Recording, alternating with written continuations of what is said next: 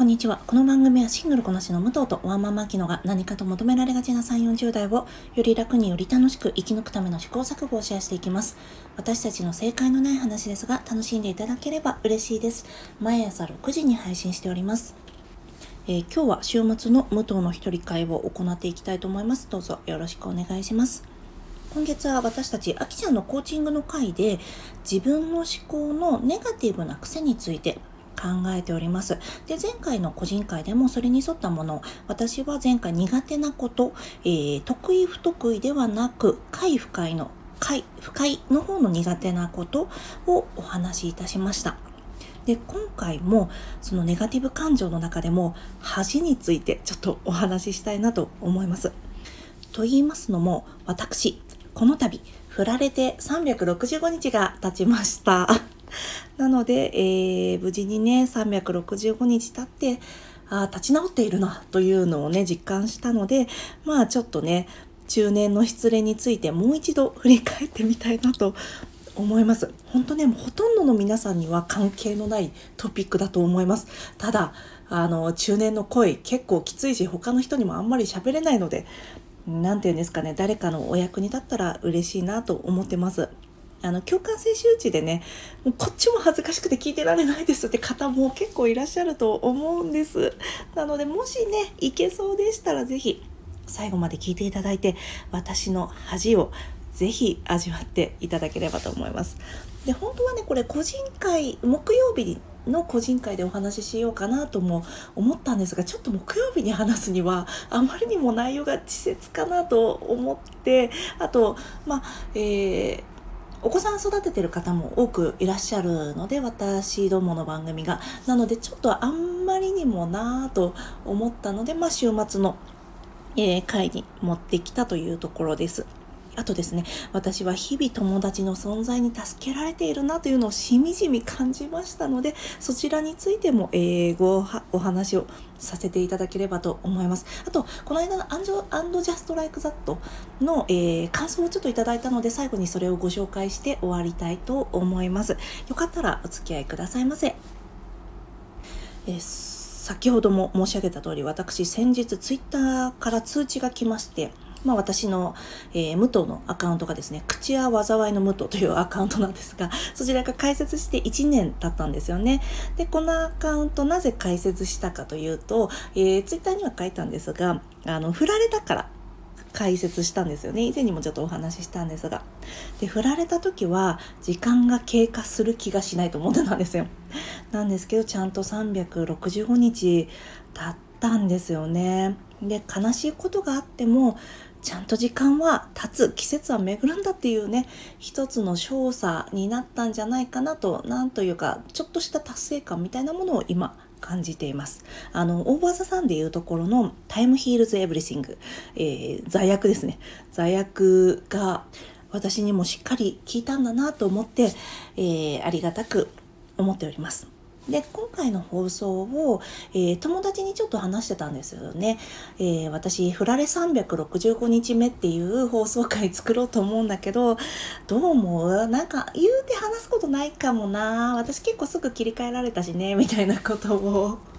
ちょっと調子に乗ってやっぱ365日経ったっていうね達成感が大きくなっちゃってますから話してたんです友達にそしたらその友達が武藤はね1年前ちゃんと傷ついてた真正面からね辛さを受け止めてて偉かったよって言ってくれたんですよ。そしたら急にあの全部思い出してきてああそうだったって。私は何を一人でね立ち直ったみたいな面をしてたんだと思ったんです。でその時の状況をちょっと思い出したので振られた時こんだけきつかったなっていうのをちょっと振り返りたいと思います。まず振られた日はですね、え振られた翌日か、会社早退してますね。会社早退して、あの、ブラッド・ピットのブレットトレイン見に行ってたんですよね。やっぱね、辛かったんですよね。で、その他にも、あの、一日お休み取ってたりしました。あとはね、毎日うじうじしてたんですよね。ちなみにこの口は災いの無糖で解説していた、あの、振られ日記っていうのを私の振られ日記っていうのを書いてたんですね。ずっとツイッターで。誰のこともフォローせず誰のこともなんだろう、えー、誰からもフォローされずという状態で書いてたんですがそれのまあ最初の3日間のツイートをちょっと読みたいと思います。まず1日目、えー、振られ1日目。早退してブレットトレインを見る。いろんな感情が去来してついていけない。こちらはそんなに悪くないのでは？という怒人になったり大事な人を失望させてしまったという気持ちで破人中になったりというマジでどうしようもないツイートもう今これ読むのねこのこれ自体も面白くないから恥ずかしいんですけど、まあ、怒人は怒る人って書いてウミンチュみたいな感じで怒人って多分言ってますねこれは。であの恥んちは恥じるに人で恥んちって言ってますね。恥ずかしいこれを説明するのが。そうそんな感じでまあちょっと多分これジョークでね気を紛らわしてる感じですね。そうなんか私そんな悪くないんじゃないって思ったりえー、でも私向こうを怒らせたってことは私やっぱ失望させちゃったなーって結構ちゃんと大事にしてる人だったのにそうやって失望させてしまったんだなというね恥がこの時あったんだと思うんですよね。それがね悩まぜになってたんだと思います。では次2日目、えー、振られ2日目。友達に話して初めて泣く。辛い悲しいしんどい。負の吉田美和が聞こえる。これ嬉しい楽しい大好きのテンションだったんだと思うんですよね。辛い悲しいしんどい。この多分それをやっぱり今日もこの2日目もなんか面白いこと言おうとして紛らわせてますね。はあなんか1年前の自分もまあ地続きですね。今の私とと思って、えー、今これを恥ずかしながら読んでいるところです。では次。3日目ですね。振られ3日目。今後の見通しを立てる。来週は連絡が来るのを期待する。再来週は自分から連絡しようか迷う。ささ来週は恥ずかしさにもだえる。さささ来週は資格勉強で持ちこたえる。ささささ来週の1ヶ月後、もう一度相手からの連絡を期待してもだえ、苦しみ、振り出しに戻る。って書いてあります。なんか多分この時見通し立てないときつくてしょうがなかったと思うんですよね。グリーでも確かね、あの、2x2 の法則でちょっと考えてみようみたいなことを 2x2 だったから名前忘れちゃったんですけどクイーン・ファブレが言ってたんですよ。でその時に、えーと、2週間後あなたはどう思ってると思う？2ヶ月後あなたはどう思ってると思う？2年後あなたはどう思ってると思う？っていうまあ、えー、長期的な視点時間軸を少し、えー、伸ばすことで多分長期的な視野で見てみてあなたはそれを後悔しないのかどうかっていう、まあ、レイチェルがトップレスになるかならないかの話の時にこれ話していて多分私もそういう感じで見通しを立てたかったんだと思うんですよね。でちなみにこの時のね私の様子を、えー、冒頭の友達に話したところ多分ねその子曰くあのすぐ涙目になってたって言ってて私全然やっぱボロボロだったんだなというのをしかもそれ職場で話してるんですよ。だったからもう恥ずかしいなって思ってました。でその後もね恥ずかしいツイートをね延々としてるんですよね見返してみると。あの誰もフォローしてない私のことをフォローしてないとはいえ公の場での発言なので私も一応そんなに恥ずかしくないように書いたつもりだったんですけどやっぱり今見ると浸ってんねという感想です。ちょっとちなみにここであの話それるんですが私こういう時にあの私のこの自己陶酔はね皆さんどうぞ笑ってください。もう恥ずかしいことだからね。でもこの浸ってんねみたいなことをあのポエムって揶揄するの私好きじゃないなと思ってなんか急にここで思い出して話すんですけどポエムってなんかもっとテクニカルなことだと思いませんか？あの言葉を操って心象風景を描くってとても豊かな行為なのでそんなねちょっと自己憐憫とか自己陶酔してるレベルじゃポエムなんて書けないですよ。っていう気持ちがいつもあるんです。だから、うわ、ポエムみたいな揶揄は、えムなんてレベルに達してないよっていう何て言うんですか変なモヤモヤをなその悪口に感じてます。まあそんな感じでね、あの、自己憐憫真っ只中という数週間を過ごしてましたね。あと、この時ね、コロナになったり、あと資格勉強があるんですよ。で、資格試験の1週間前にコロナになったりしてるんですよね。であとはですね、別の回で失恋の時の、なんだろう、過ごし方みたいなのを話したことがあったんですけど、恋愛から依存先をやっぱり変えなきゃと思って、あの携帯ゲームばっかりしてたんですこの時。もうがっつり携帯ゲームしてやっぱり携帯ゲームってうまくできてるのですごい簡単にね私たちは依存しちゃうんですよね。なのであの結構あっという間にあの依存することができてそれはね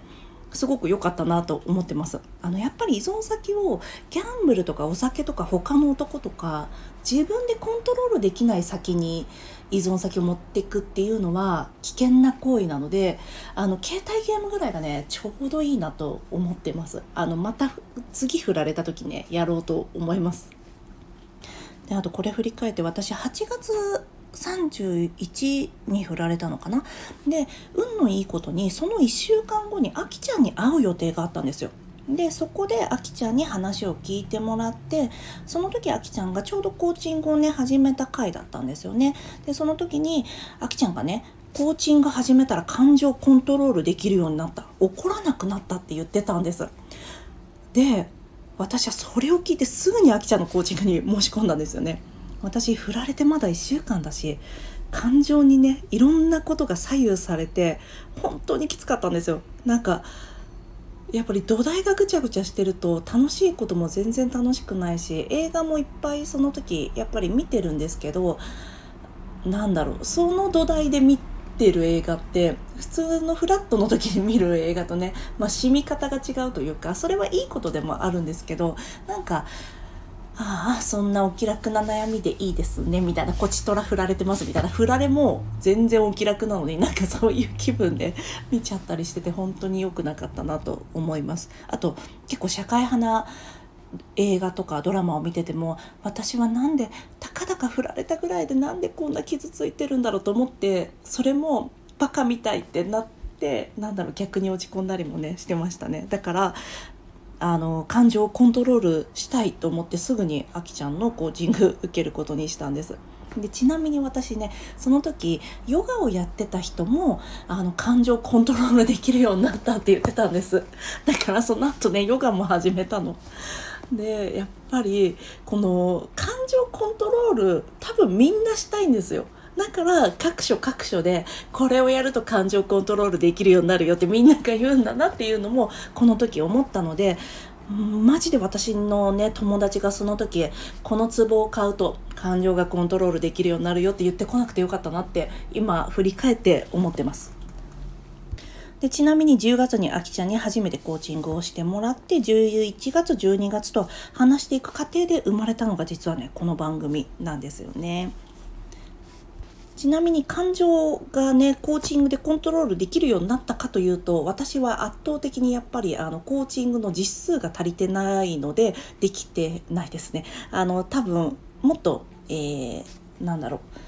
セルフコーチングとかも上手な質問をね自分にされてる方は、えー、もっとねできるようになると思うのでその辺ね今度またあきちゃんに詳しく聞きたいなと思います。そういえば感情をコントロールできるようになったよっていうのをそんなに掘り下げてなかったのでちょっと、えー、また今度テーマとして持ってきたいなと思います。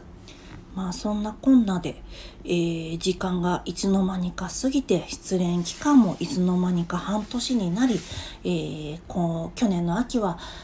まあ、エミー賞が9月にあってそのエミー賞を受賞したドラマを見て、えー、ゲーム・オブ・スローンズの、えー、前日談のハウス・オブ・ザ・ドラゴンを見てという感じでまあ過ぎてったなという感じでしょうかね。